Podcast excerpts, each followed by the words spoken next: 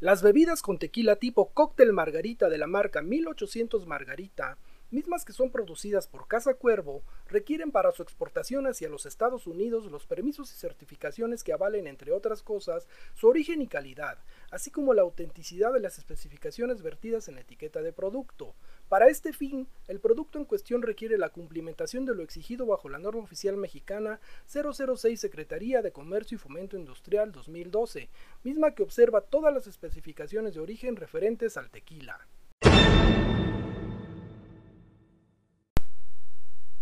Asimismo, una vez cumplido lo exigido por la mencionada norma oficial mexicana, la bebida marca 1800 Margarita también requiere un certificado de exportación de bebidas con tequila, mismo que puede ser procesado por el Consejo Regulador del Tequila y mismo que certifica la autenticidad del producto para su exportación.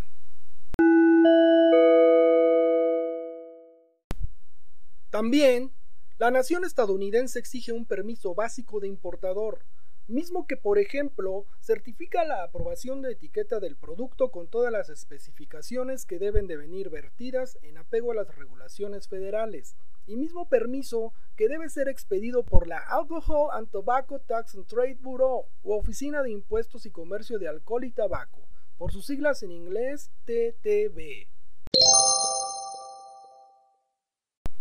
Asimismo,